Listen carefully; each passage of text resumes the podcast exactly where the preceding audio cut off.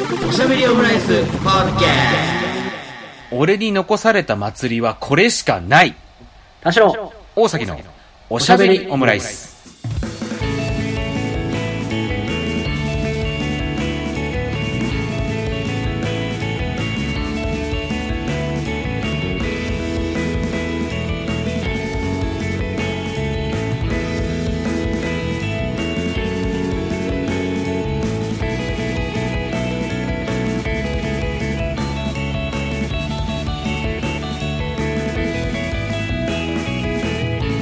身大のカルチャートーク、おしゃべりオムライス。えーゆっくり言ったんで噛みましたね。等身大のと、おえーなんだ？等身大のカルチャートーク、おしゃべりオムライス。第243回の配信です。田代です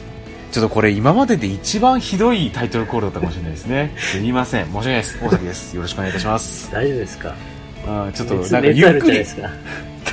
だだちょっと大丈夫だと思うんだけどね。ゆっくり言ったのに噛んだってことに動揺して、等身大のカルチャートークっていうフレーズを忘れました。いやーもそれが今う、ね、等身大なんですね等身大ですね。もう、カレー、カレーが出てますけどもね。おしゃべりオムライスでございます。えー、今収録日8月4日ということで、まあ、これから、あの、今週、来週はロッキンみたいな感じのね、時期に撮ってるんですけれども、まあ、あのね、ちょっと、これが配信されてる頃はですね、まあ、あの、ソニックマニアがね、今ちょうど開催されてる時期、あ、頃だとね、思うんですけれどもね。大崎さん体調を崩さないようにしないとですねそうなんですよ。だから、し正直ね、ちょっと逆算しだしてるもん、最近。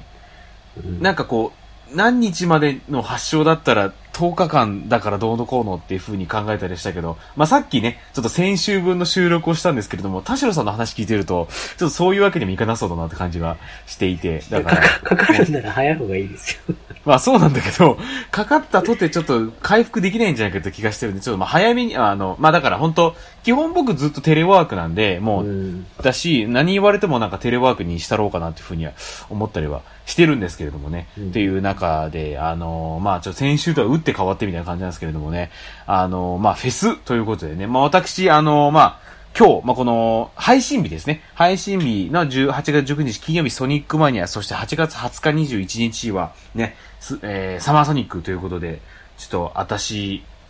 この3日間ね、ちょっと私は行く、行こうかななんていうふうに思ってるとか、もうチケット買ってるんですけれども、体力やばいな私もうね15分以上外ちょっともう歩けないですやばいっすよね。でもって思うぐらい暑くないですか？いや、暑いんですよ。そうなんですよ。で、暑いから、ちょっとどうしたもんかいのとかね、いうふうには思ったりしているところなんですけれども、まあなんかこう、ね、ちょっとまあ、今日、この今日、明日、明後日、もうさ、まあソニマにサマソニだから、まあサマソニの直前だ、なんつってね、なんかこんな風に回ったろうとか思ってんねん、みたいな話でもしたろうかなっていうふうに思ったりしたんですけど、まあこの収録日が8月4日じゃないですか。はいで、この、まあ、このタイミングだと結構記憶に新しいのが、あの、フジロックね。はははあの、まあ、配信とかもしたりしてましたけれども。見てましたよ見てましたうん。あ、だからそれこそもう、あの、あれですよね。えっ、と、い療養期間の終わり頃ぐらいはもうフジロックうんがね、っていう感じでしたもんね。見てましたねああ、の、最終日がちょうど明日から外に出ても一応大丈夫ですよってなるうんタイ。ミングだったんで、そうよね。だから、うんあの、本当に私の休養、休養生活の終わりと、うん。なんていうんですかね、このフジロックの、こう、うん夕方に向かっていく感じというか、うん。こうようやく終わりですっていう感じがうん。重なって、なんかいいもんでしたけど、あの、パンピーさんのね、うん。グリーンステージに出れたよっってたよねいううんあたりを見てるあたりが一番体調良かったんですけど、見終えたあたりから、すごい、うん。なんか気持ち悪くなりましたけどね。ちょっとこう、もう終わりかみたいな感じでね。そうそうそうそう、うんもう一回熱ぶり返したりとかしてね。なんか明日やばそうだなとか思って。そうね。とか。家で見てましたね。でも世間でもやっぱ、自宅で見た人とかの人数もやっぱ多いんじゃないですか、実際に参加した人以上にというか、そういう。いや、もうそうね、そこはもうめちゃめちゃ多かったし、うあったりしましたけれどもね、なんかこう、ちょっと思うんですけど、結構フジロックはね、うんこう毎年行ってますな、とか言う人がいたり、まあ、フジロッカーとか言ったりとか、ん。うん。で、なんかこう、ね、ハライチの澤部さんがこの、言ってましたなんだえっ、ね。と、ね、さんま御殿にフジロッカー代表でこう、まあ出たりしてとか、ああ、そうなんだ。いう、ええそうそうそう感じがあったりして、まあだからフジロックにね、結構言ってる人はフジロッカーとかいう風に言われたりしてるけど、なんかこう、なんだろうな、サマソニってそういうのないよねって思うんですよね。うん。でもなんか、サマソニに行ったこともフジロックに、まあ、フジロックは一回だけですけど、うん。サマソニはなんかやっぱ行ったらって感じが、なんですかね、地理的にしないっていうのはやっぱありますね。地理的なもんなんですかね、そこってね。あ、でも雰囲気も、雰囲気も含めてなんかあんま来たらって感じあんまりしないのは、なああ。田代さんってさ、なんかその、自然とかって好き？好きですよ。あ、本当？あと音楽聴くのあんまり好きじゃないのかもって、なんかフジロック聴きながら思ったらありました。あ、あと、あと、その感情がやっぱ死んでた療養期間っていうのはあるんですけど。あ、その、その時期だからってことね。うん。なんですかね、ステージ見てるのあんま好きじゃないのかもちょっと思ったりとかありました。なんかじっとしてなきゃいけない感がそもそもにはあんのかな。あの、列に並んだりとか、その、うん。行動制限をちょっとしなきゃいけないぐらい、キャうん広さに対して人の数がやっぱ多いのが、うん。まあ、やむらしさまそりの方がやっぱ多いですけど、フジロックの方がなんか楽しみ方、センサ万別みたいな感じはちょっとあるかもしれないですね。遠くで、寝そべりながら音楽が流れてるとこで、ぼーっとしててもいいみたいな、そのなんだろうな。そうだよね。その、飛んで跳ねてライブを楽しむだけじゃないみたいなのが、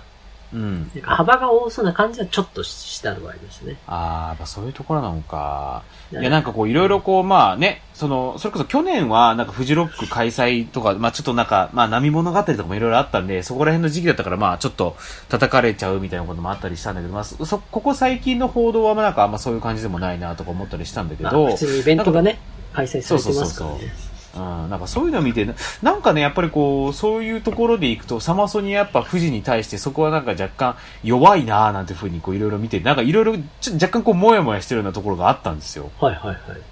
なんかこうね、NHK のラジオのニュース番組でもね、あの、フジロック特集というか、なんかレポートみたいなのやってたの、現地からの。ああ、そうなんですね。そうそう、なんかね、その NHK のたまアナウンサーさんのかなんか、こう現地に行って、いろんなところでこのね、あの、ふご飯も食べられたりするんですよ、とか。ご飯ぐらいねあのなんか、どのイベントでね、それこそ台湾フェスタでもね、ご飯を食べますからね。ね、それ食べて、あ、美味しいですね、とか言ったりとか。でなんかその、ちびっこ、あの、家族連れとかね、ちびっことかでもインタビューしたりして、ああ、いいで、よかったですね、みたいな風に言ったりしてて。の割にはなんかずっとイントネーションがね、あの、富士ロックフェスティバルって言ってて、そこで切るんだと思ったりしたんだけど、富士ロックフェスティバルじゃなくて、富士ロックフェスティバルみたい富士サファリパークみたいな。あの、富士山のふもとでやってる時代っぽい感じですよね。そうそうそう。今完全に苗場なんですけどね、とか思いながら、うんふうに言って。だからなんかそこら辺がやっぱちょっとこう、まあ若干弱い感じがサマソニはするなとかいろいろ、なん、なんなのかな、この感じとかもいろいろ思ってて、うんで、やっぱりなんかここはなんか僕のなんか、まあ特性というかなんかし思考なんだろうなと思う思うのが、なんかあんまりそうなんか、えあの、自然をあんまり大切に思ってないなっていう部分が最近 感じる部分があって。でも、一緒に川行ったじゃないですか。うん。まあ、別に山登ったりしてないですけど。ああいううんうんうの、ん別に行ったら行ったで悪くないなと思う感じじゃないんですか？そうそうそう。あの、行ったら行ったで悪くないな、なのよ。うん。結局。でも、なんかフジロックとか行ったりするとさ、結構やっぱ過酷じゃない？それこそキャンプしたりしなきゃいけないみたいなとか。ああ、だからそれはでも、過酷さで言うと、ごめんなさい、うんサマソニの方が私結構過酷かもしれないです。毎回あ。、で、そう、そうでしょ？だからサマソニも結構過酷じゃんとか思ったりするのよ、最近。それも。いや、だから、いや、だから、ちょっと敬遠する部分ある。いや、だから、なんかそういう部分で、なんか、なんだろうな。よくそのサマソニって、あの、都市型ロックフェスって言われたりするじゃないですか。うん。っていう中で、フジロックよりもお手軽みたいな感じになってるのかなと思ったりするんだけど、だ地理的に、うん。地理的、心理的にお手軽だけど、行ったらしんどいから、ああ、うんなんか、あ、ね、学生の時に行ったんで体力あったけど、今行くと思うと、ちょっとなんか、翌日、翌々日まで響きそうだから、ちょっとなんか、いいやって、なんかちょっとこう行きたいなって気持ちはあるけど、うん。なんか、うん、だから川行く方がやっぱね、あの、足運びやすいですよ、今私は。ああ、川の方が。なんか、あれかなあのー、疲れに行く感じがするというか、そうか。いや、だからそういうところでいくと、サマソニね、とかの方が、なんか、あの、過酷な感じもするしなーとか思ったりするし、で、なんか、これって、なんか、なんだろう、あのー家族、そういう血なんだろうなって思うのが、あなんか、フジロック期間って、まあ、あの、土日は、あの、僕、その期間は、あの、ももクロのライブ見てた、見に行ってたんですよ。あの、ベル、所沢のベルナドームの方に。いや、なんかすごい頻度でモンクロ見てんだ。飽きるだろって思うくらい今年行ってないから。あの、なんかね、自分自身も思うんですけどね、意外に飽きないんですよね。うんうん。毎日朝パサ食ってたら飽きるだろみたいな。ちゃんと朝食はご飯かパンか選べよみたいな感じするけど。うん。いやね、今のももクロ意外に飽きないなって最近そこも思うとこだったりするんですけど。そうなんで、なんか、そうそうそう。で、それで、なんかい、あの、実家が僕、その、所沢で特にそのベルーナドームから近い方にあったんで、だからど、土曜日、日曜日見に行ってたから、それでなんかい、一旦こう帰ったりするのもなんか面倒いなとか思って、その土曜、日曜の一泊は、あの、実家に泊まったんですよ。その土曜は泊まって、で、日曜日は結構もう開演のギリギリぐらいに行こうとしたんですよ。で、その時間帯はだから、フジロックの中継もやってる、やってるわけじゃないですか、YouTube で。そう。だからちょいちょいね、その、テレビとかでも映したり、あの、家のテレビとかでもこう映したりしながら見てたりしたんだけど、うん。あの、鈴木正幸さん出てたじゃないですか、うちの今年。ああ、出てましたね。そうそう。がね、もうすごく良くて、なんか、ほんとつかみ、なんか、牧原紀之さんのやったりとかで、なんか、コロナで出れなくなっちゃった夜遊びのカバーをしたりとか、うんうん。そういうところからまずガッて掴んで、で、途中からのクワマンとかも出てきて、ラッツスターだみたいな感じで、で、そこそやっぱ、恵みの人が一番もうバキバキに盛り上がってみたいな。ので、でそれをだから、まあだから、まあ、僕なんかよりもちろんその父親母親世代の方がまあ近かったりするわけじゃないですか。そうですよね。だそそれも一緒に見てて、で、結構その時間帯的に、こう、そろそろドーム向かい、なんか車で送ってくるって話だったから、そろそろドーム向かいたいなって時間帯だったけど、結構、あの、鈴木正幸さんのセットリスト的に結構熱い時間帯だったから、なかなかこう離れられずずっとテレビ見ちゃってたみたいな。盛り上がってたんだね。そうの結構家でも。そう、あやっぱうまいね、なんて言いながら盛り上がったりしたんだけど、ただなんかとはいえ、なんかそういうの見てて、じゃあ、これじゃあ実際行ってみたいかって言ったら、なんかまあ、まあまあまあって感じだよねって、これそこはもう完全にこう家族3人満場一致だったんですよ。うん。だこれはもう完全にもう俺アウトドアあんまりだなっていう血が流れてるんだなって思ったりしたんだけど、ああ。ちっちゃい頃からそういう経験がやっぱないんですか？ないね。らそれじゃないですか？だから知らないものへのハードルが大変なものとしてうん。カウントしてるっていうのはあるんじゃないかな。でもなんかこう虫とか蛇とか、あと汚いトイレとか嫌だもんって思っちゃうんですよ。でもサマソニもやっぱそういう記憶ではあるっちゃあるんだけどな。でもサマソニはマリンスタジアムもそうだし、あの、やっぱ幕張メッセの綺麗なトイレとかもあるし、あっていう感じなのよ。ーなんかね、し、なんか、なんて言ったらいいのかな。そう、外で虫出てきたら、別になんか、外だしなと思うけど、うん。その、そそういうと都市というか、で、うんいた方が、ゲって思うことはあるみたいな感じ。うん。で、なんか、あ、そりゃそうだよなって思えるというか、そういうとこ行くと。そりゃそうだよなっていうところただ別にトイレだろうと、うん虫がいようと、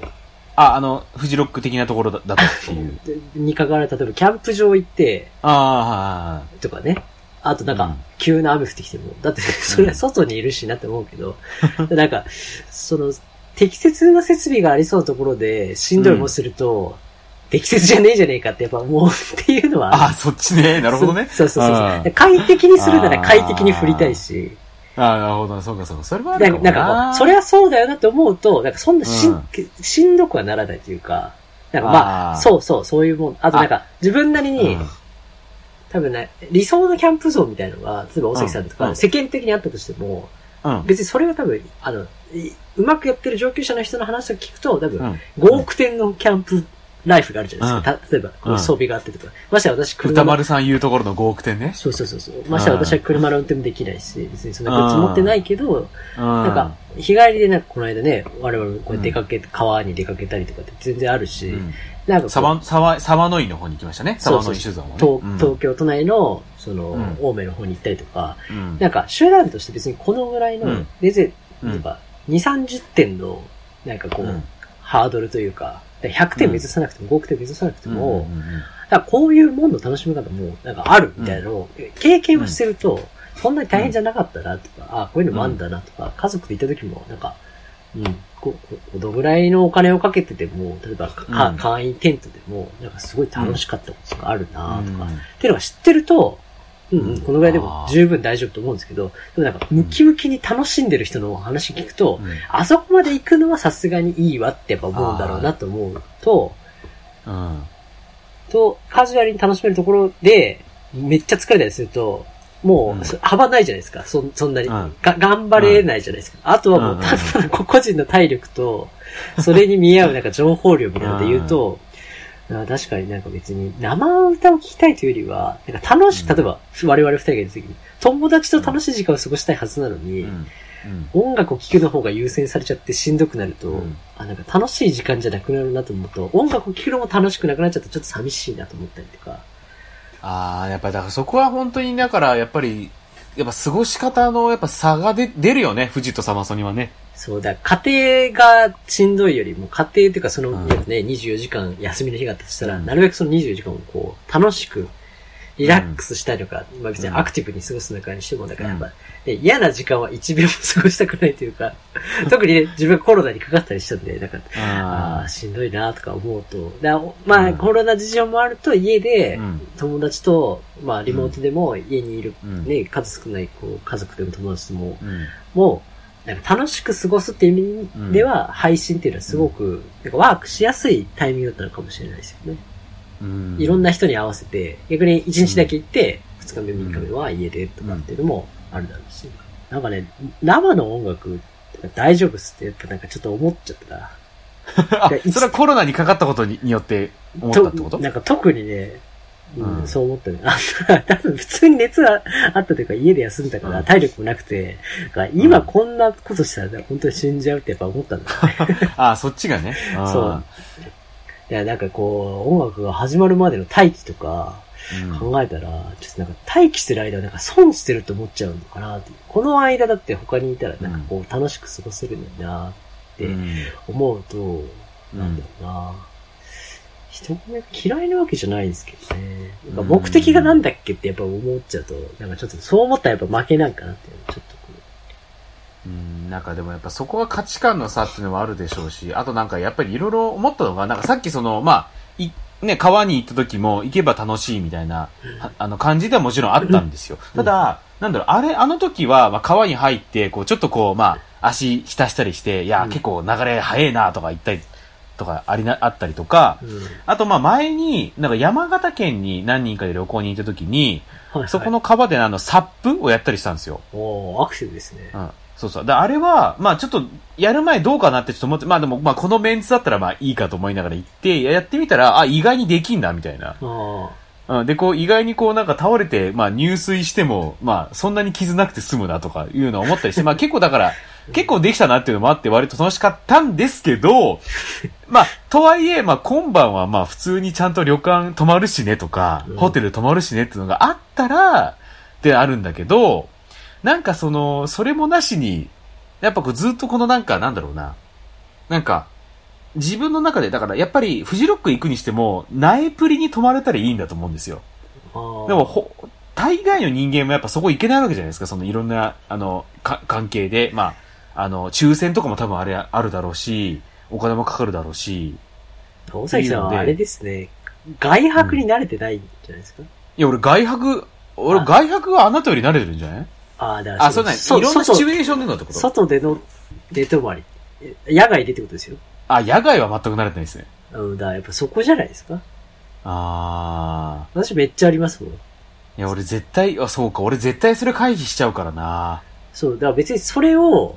なんか、うんあのピ、ピンチというか、そ、そうんそ、それを避けなきゃいけないものって思ってると、やっぱそうなのかもしれないですね。あーもう全力で俺多分近くのサウナとか探しちゃうもんね。カプセルホテルとかね。ああ、だからそれを避けなきゃいけないものと思ってると、やっぱそうかもしれないです。ちっちゃい頃とかに、か今、大崎さんと同じように経験なかったら確かになんかちょっと疲れちゃうなとか思うかもしれないから、うんけど、ちっちゃい頃とか別にそれこそ虫とか全然ね、問題ないとか、なんかこう、公園でよく遊んだ頃ってそもそもなんか外にいる時間が長いじゃないですか。うん。芝生で寝てる時間が一番長かった幼少期からにそういうのしてると、うん。あなんか別にそれが嫌な思いとしてそそんなにないっていうのはやっぱあるっていうのはあるかもしれないですね。あー。あの、私、剣道の合宿とか、年にね、2回とか3回とかあって、なんか外でそうやって、なんだろうな、寝、寝泊まりっていうかテント張ってみたいなことがやっぱ、年に結構な頻度であったりしたんで、民宿とかじゃねえんだ、そもそもそれも。あ、でも民宿もありますけど、そのロッジに泊まったりとか、キャンプしたりとか、あとスキー合宿とか行ったりとか、うん。だ年に、でまあそうやって行かせてもらってたっていうのもあるし、家族でね、キャンプ行ったりとかもありましたし、っていうのがあったら、なんか別にそれが嫌というのがあんまりないっていうのがあって、それよりだからそっか自由が利かないところにいるっていうことが、なんだよ、なんかこう、なん、なんだろうな、コントロール効かねえなっていう方がやっぱストレスはなんかあったりするのかなっていう。ああ、だそれで言うと僕はどっちかといえば保証なんでしょうね。なんかこう、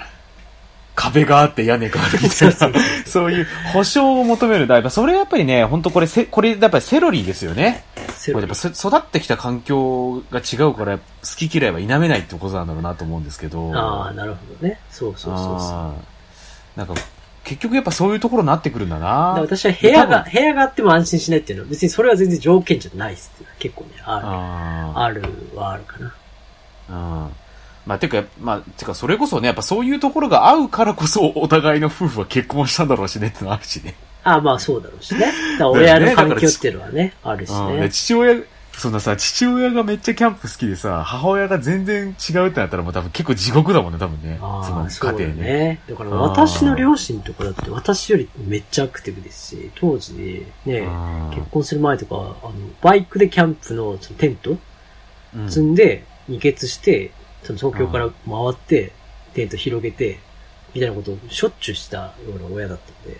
いや、もうかっけえね。いや、もううちはもうほんと全然でしたからね、そういうの。もう基本やっぱり温泉宿っていう感じ。石川県までそういうことをして、バイクでですよ車じゃなくて。石川県行ったら温泉と普通に泊まった方がって思っちゃうからね。あ、いや、なんか両方、新幹線で行ってみ両て方楽しみああ、両方ね。外には外の、ホテルにはホテルの楽しみがあるっていうんで、だからそのホテルで、あそのキャンプはキャンプで楽しんだら、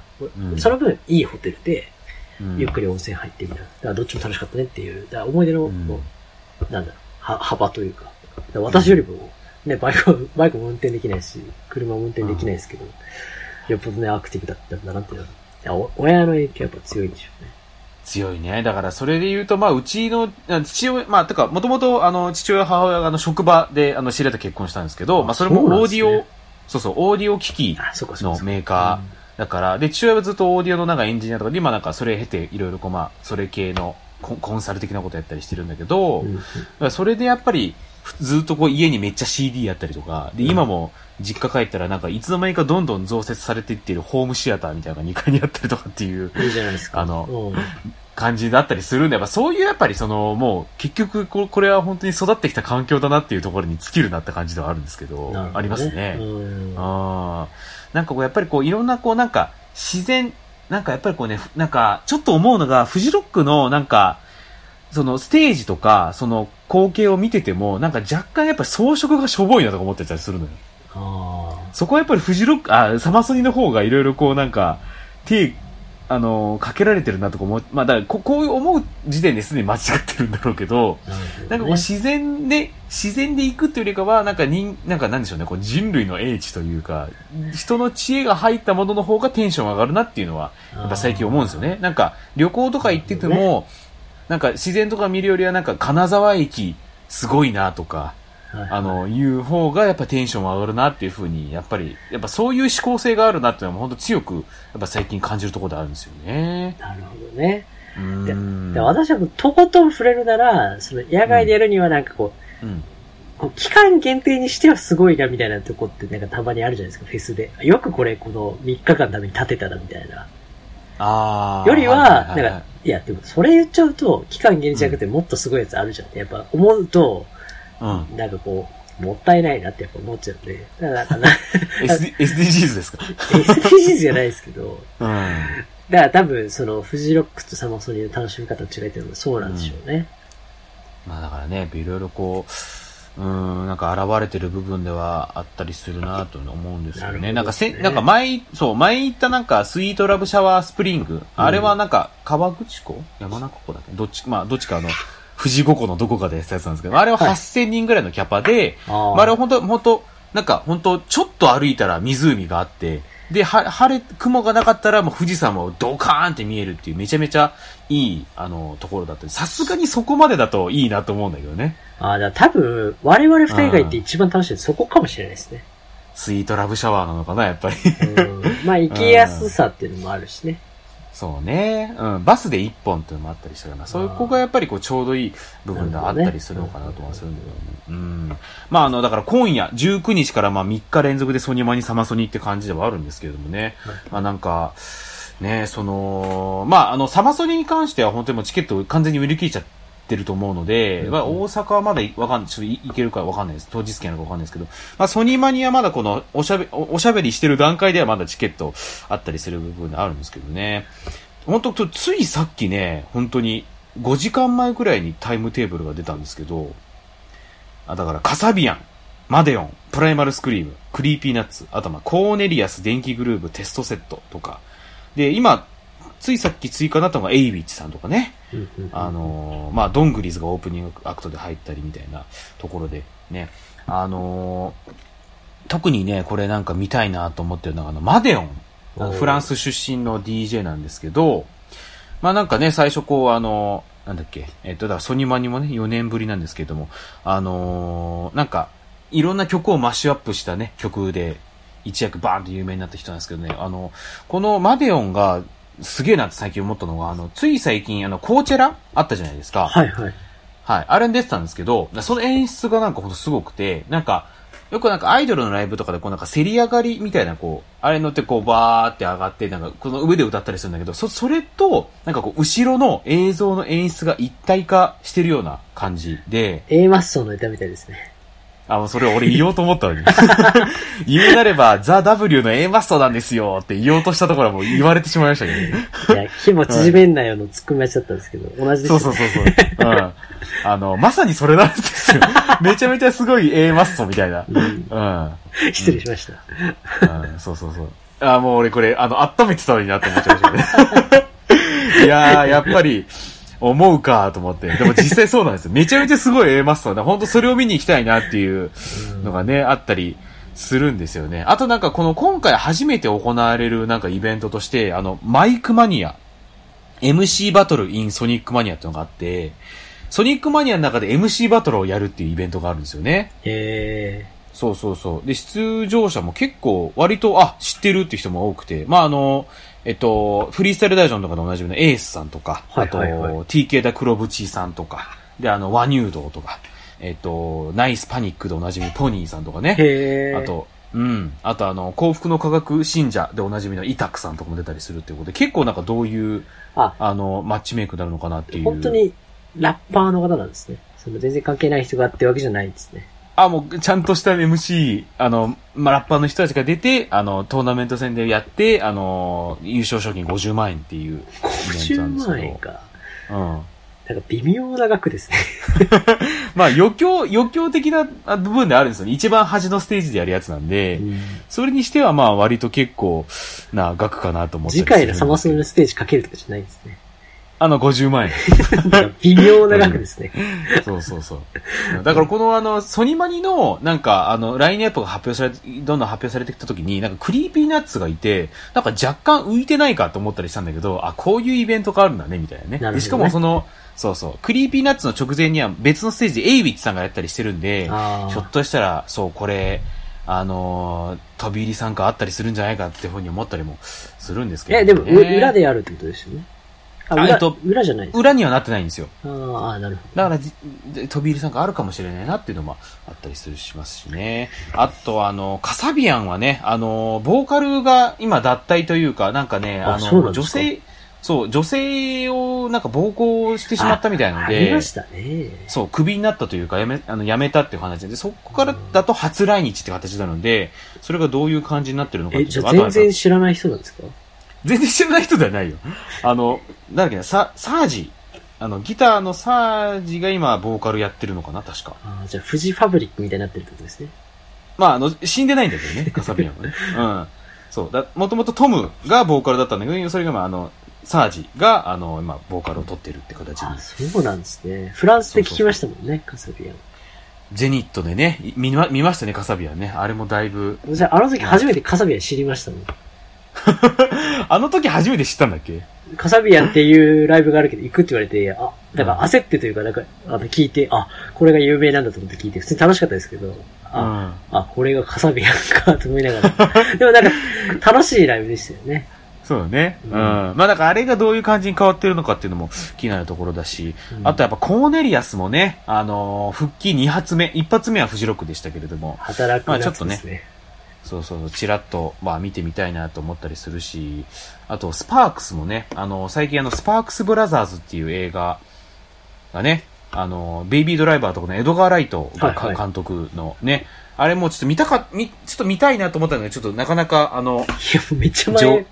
前ですよ、もそうなんだよ。見れなくてね。ただあの、この、サマソニの初日の深夜に上映するらしいんだけど、せめてちょっと前日にやってほしかったなって思うぐらいのね、感じではあったんだけどね。う。見やすいですよ。どの精神状態でもなんか普通に見やすい。楽しい。なるほど。ちょっとこう、焦げみいい映画ですね。このスパークスはね、若干ちょっとマデオンと被ってしまってるんで、まあちょっとこう、どっちを見ようかななんてね、こあの、悩みながらもね、見るのがやっぱり、フェスの醍醐味かななんて思ったりするんですけれどもね。うん。で、あのあとはですね、で、まあ、それ、それがまあ、ソニマニなんですけど、まあ、サマソニの方で行くと、だからあとはね、あの、このちょっとまあ、なんだろうな、こう、ちょっと前に、前々回か、あの、フェスの話もした時になんか、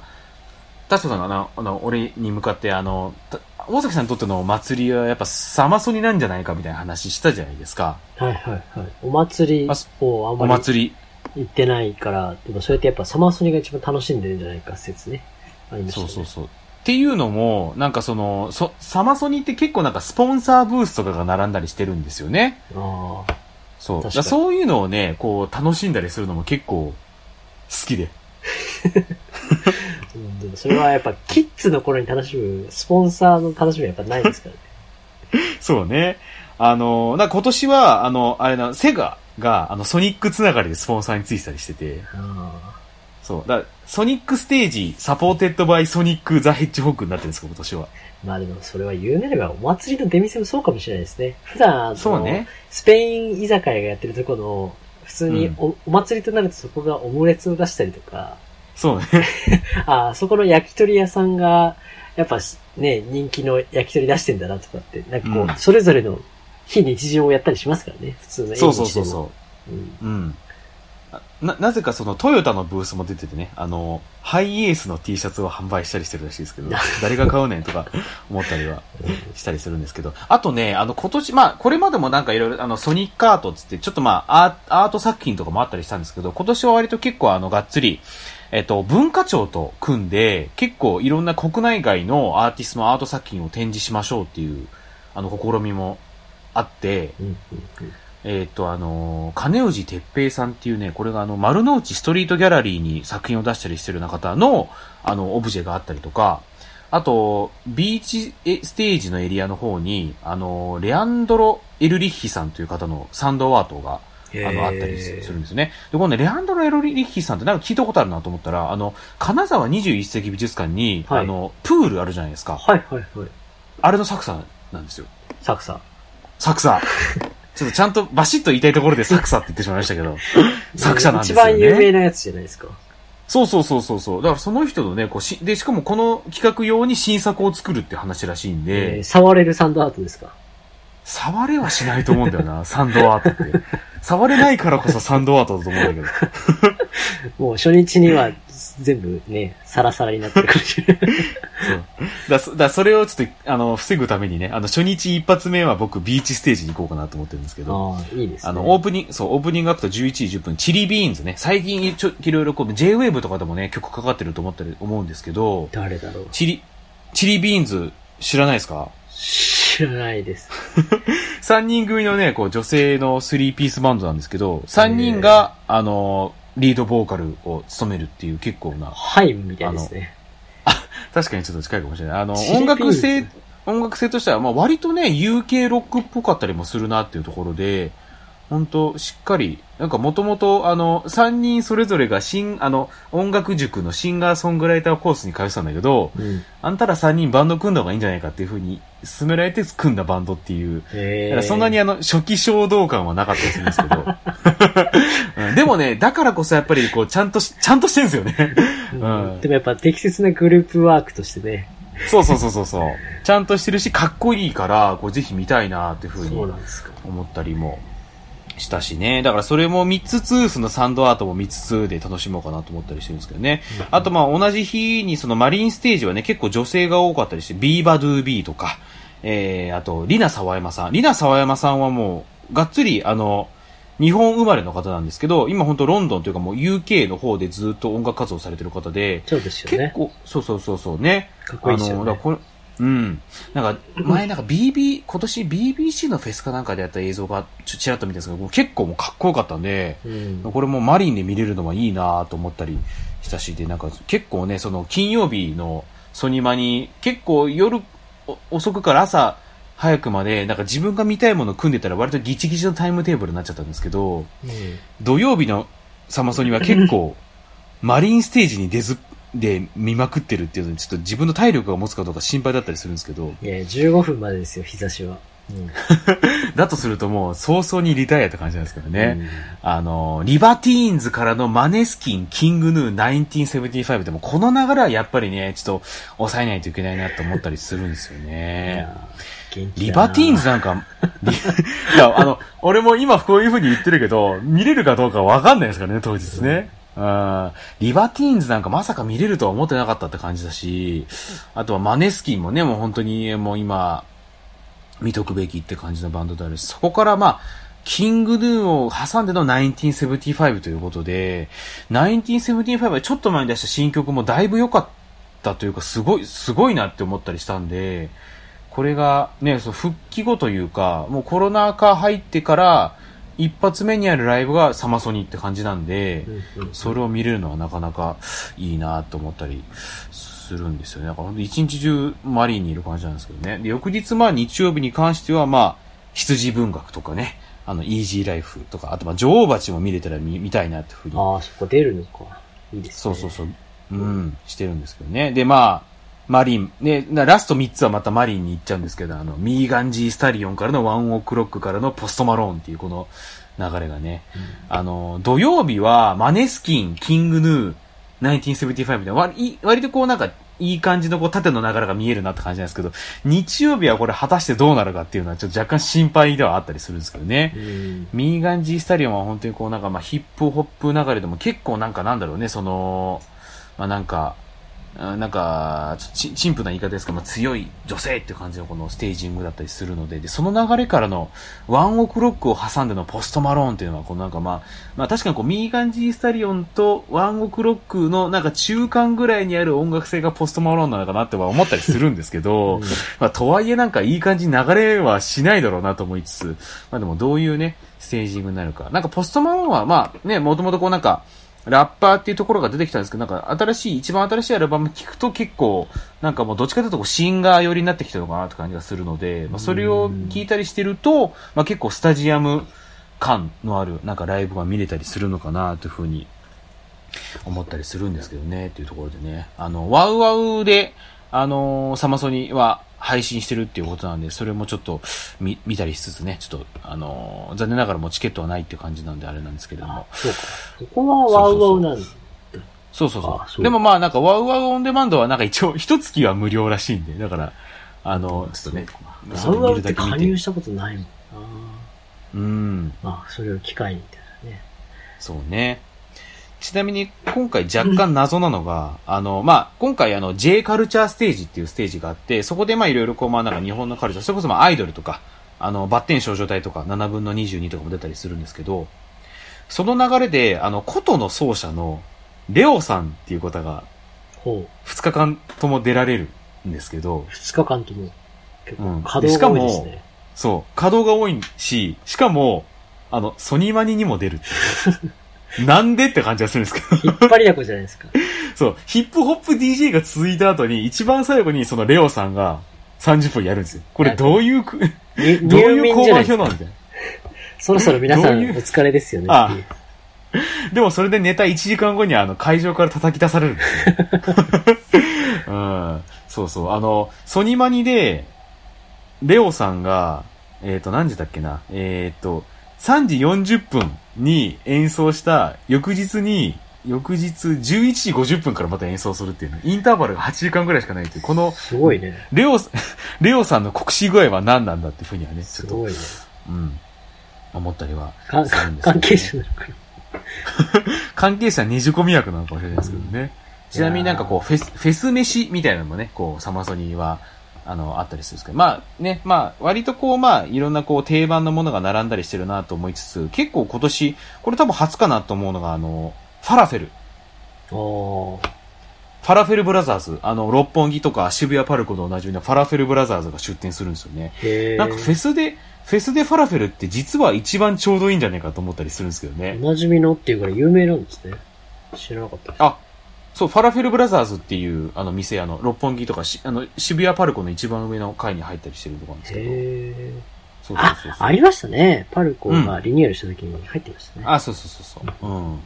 結構ね、なんか、ガツンとしたものは食いたいけど、あんまりこう、なんか肉とかはもういいかなっていう時に、こう、ファラフェルとかいいんじゃないかなって。単純に年を重ねてきたから気になるものが変わってきたんじゃないですか。カレーにより、あとね、あと気になるのはね、あの、そうめんのブースもある。いやいや、疲れてるじゃん。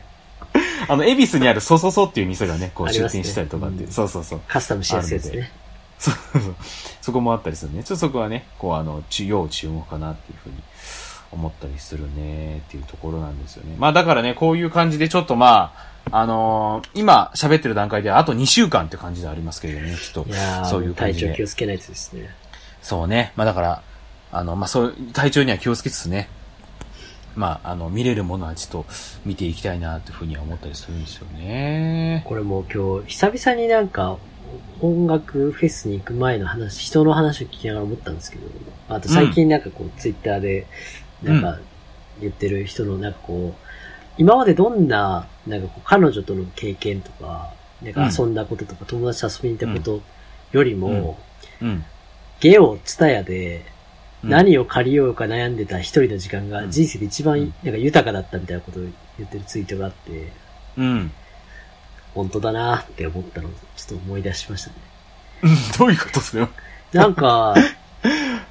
その、本当にラジオうん。は聞くんですけど、うんうんうん。だから結構、J-Wave っ子だったりしますよね。あ、でも今はもう家でもいなかったりとか出勤してるから、だかああ、まあそうかそうか。一日のうちまあ、なんだ、半日以上外にいたりとかすると、往復の間何してるかっていうとラジオ聞いてるんで、うんうん。下手したらもう数年まともにこう音楽を聴こうかなって探して音楽聴いてなかったりするんですよ。まあラジオの中で流れる音楽ぐらいするんで。うんうんうん。だなんか能動的に音楽を探すことはないなっていうのがまずちょっとなんかさ、寂しくもあり、なんか習慣にとしてなんか組み込まれなくなっちゃったなっていうのがあったんですよ。で前は iPod リッピングしてるときは、うん音楽を聴きたいと思ったから、てか探しに行ったりとか、あと iTunes でダウンロードしたこともあったから、なんか、、なんだろうな。そう。で、まあ、あと映画もしっかりなんですけど、うん。なんか、その、ツタヤに行って、端から端まで、なんか別に見たいわけじゃないけど、なんかうん毎週何曜日に、なんか新しいの出ると思ったら、なんかその、見に行くというか、ほうほうみたいな。あ全然つまんなそうだけど、この監督よく見るなみたいな。あ、なんか普通に一本有名なの出て、あ、うん。さっきの尾崎さんの感じで、あ、今回のはちょっと面白そうだな、みたいなことを、うんなんか確認する術が結構あったんですよね。うん。うん。で単純に自分がデジタルネイティブじゃなくなってるっていうのもあるんですけど、なんか習慣に最適化されて別のものが入ってしまったせいで、いろいろこう時間をかけて何か探すっていうのが、音楽で言うと今年はちょっと減ってしまった寂しさもあって、それってな、なんなんですかね？その、なんなんですかカレー？いや、でも、自分が今、その、青春期を過ごしてても、その、うん。なんか同じことができなかったのかなと思うと、あら、うん。そのなんです、なん最適化されたサジェスションだけだったら、うん。きっと知らなかった、なんか、あの、うんこれは、あ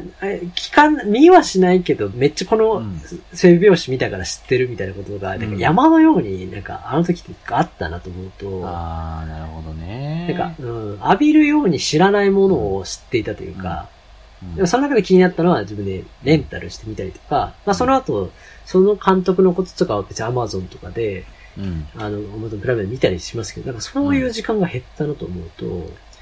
あとそ、その積み重ねで自分がずっと見たい見たいとか聞きたい聞きたいと思った人がライブに来ると思うと、やっぱライブ行きたいってすごい、なんだろう、その積みか、日々の重ねたものが、うんようやく生で聴けるが、なんかすごくこう、高価なものだったけど、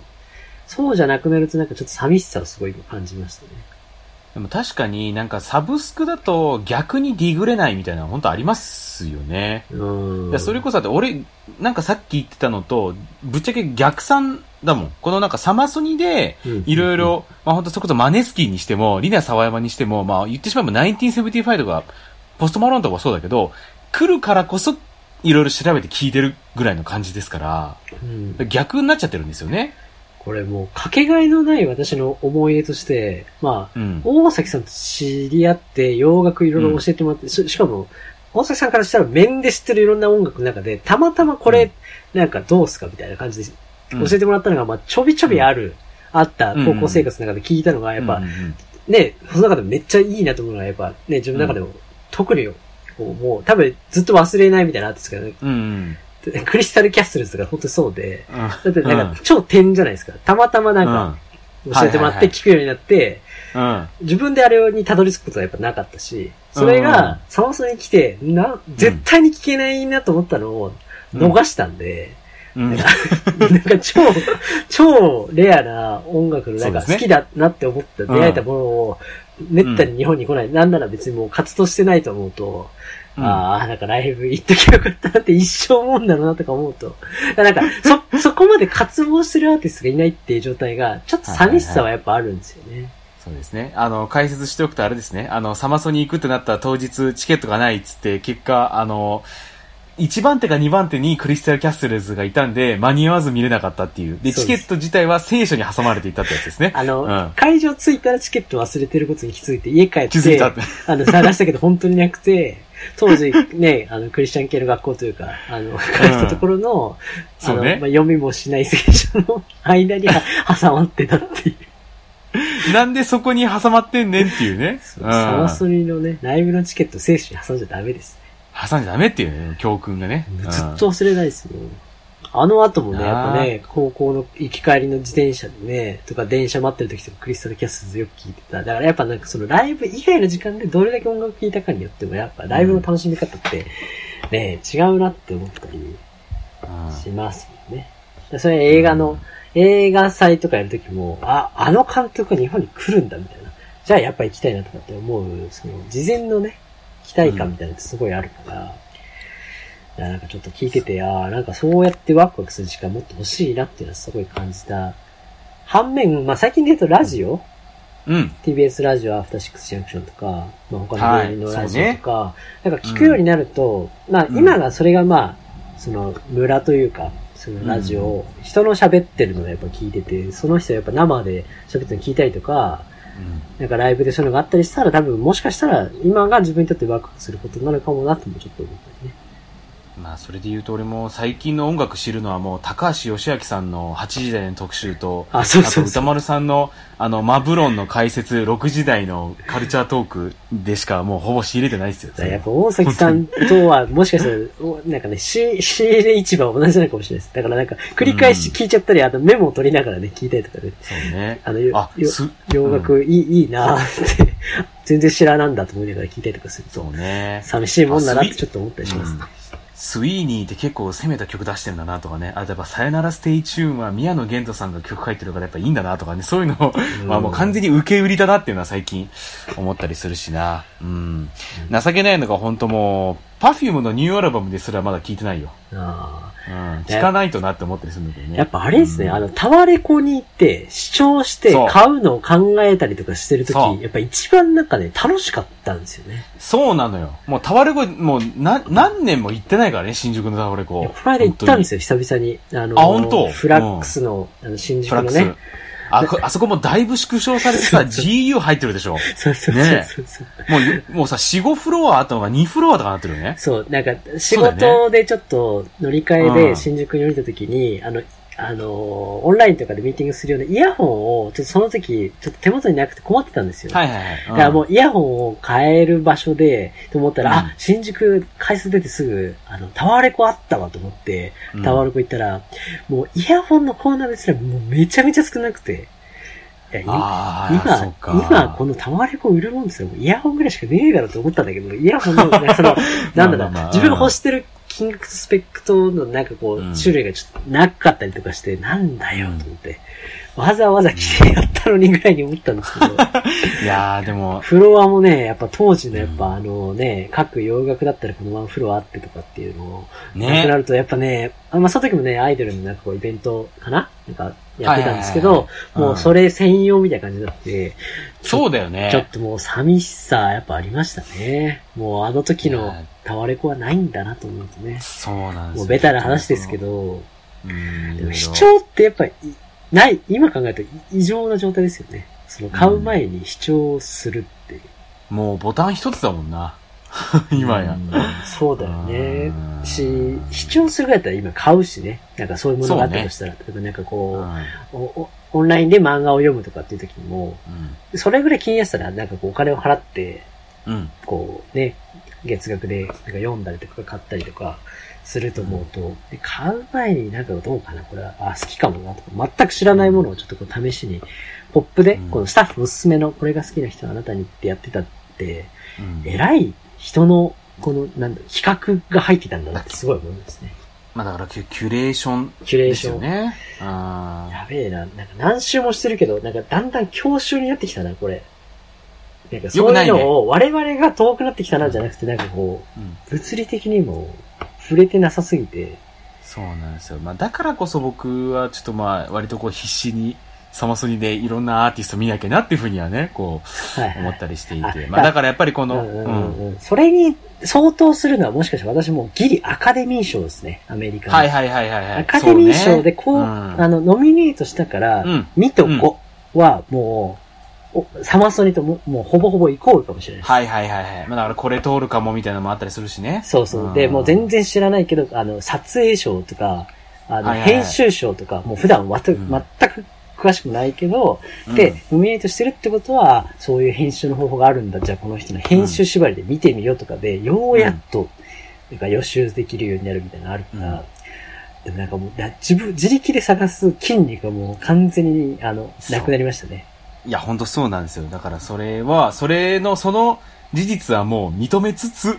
でもその上で、我々の問題じゃないですよね。そういう人いなくないですか？もう身の回りにも。いや、まあもちろんそうなんだけど、でもやっぱりそこでどうにかこう、抗っておきたいなっていうところはあるんだよね。とはいえ、なんか TikTok 発信で流行る曲とかクソくらいと思ったりしちゃってるからもう手遅れなんでしょうけど、とはまあで思も、あ、そうやって思ってるアーティストもいるしね。う。う。うんん。もうみんなね、そんな感じですからね。まあだから僕、まあ僕としてはちょっとやっぱりこのソニバニサマソニはまあマディオンを見るっていうのと、やっぱりマネスキン、キングヌー、1975ってこのなんか結構この流れは、あの、でかいなっていうふうに思ったりしてるので、ここはちゃんとこう目撃しておきたいなっていうふうには、だから本当目撃しておきたいって言っちゃってるんですけど、ふうにね、ちょっと思ったりしてる、してますね。あとちょっとまあこれをね、もしちょっとサマソニの現場で聞いてる方は、まあ多分ゼロ人だと思うんですけど、もしそういう方がいらっしゃったらちょっと最後にちょっと、やついるかよ。あの、お、お得なね、情報をちょっとお教えしておきたいんですが、今ね、千葉プラスキャンペーンつって、サマソニとかロッキンとか、あの、ロッテの試合とかで、千葉を訪れた人に、あの、500円で3000円分使える、あの、食事券というか、ホテル宿泊券、金券みたいのを、あの、売ってるっていう、あの、買えるっていうサービスが今、千葉県でやってまして、えらいクーポンプロモーションですね。そうそう。そうなんだ。だから、なんか1日ずつ買えるらしくて、俺の場合3日間行くから、1500円で9000円分のクーポンが買えるっていうね、あの、のがあるのでね、ちょっと皆さんぜひ、うんあの、興味のある方はね、千葉プラスキャンペーンでね、検索してみてはいかがでしょうか、千ね葉県の人の必死さが伝わります。そうそう。ね、あの、去年あんなに叩いちゃったからね、すいませんねって感じでやってるのかもしれないですけどね。はい、おしゃべりオムライス、グッズ発売しております。チアツハットサコッシュなど、すずりがご購入いただけます。えーメッセージも募集募集しております。おすすめの調味料は夏にまつわる話、最高の力の磯辺焼きを食べられるお店、最高のカルビ丼を食べられるお店、おでんにおける練り物の魅力、最高の増し寿司、最高のトム・クルーズ、トップガンの感想ということで、しゃべるマットマーク、ジーメントとく、もしくはツイッター、インスタまでお寄せくださいということでございます。ということでね、えー、と、もし、サマソニで、あの、い聞いてらっしゃる方いらっしゃいましたら、会場でお会いしましょうという感じでね。こちらの特徴は、全く言わずにって感じですけれどもね、会場でお会いしましょうというところで。シャベオム T シャツ着てるかも。もしれないですけどね。シャベオム T シャツは着てません。ということです着ろよね。はい。着てません。それではまた。お好きな時間に。おしゃべりオムライス。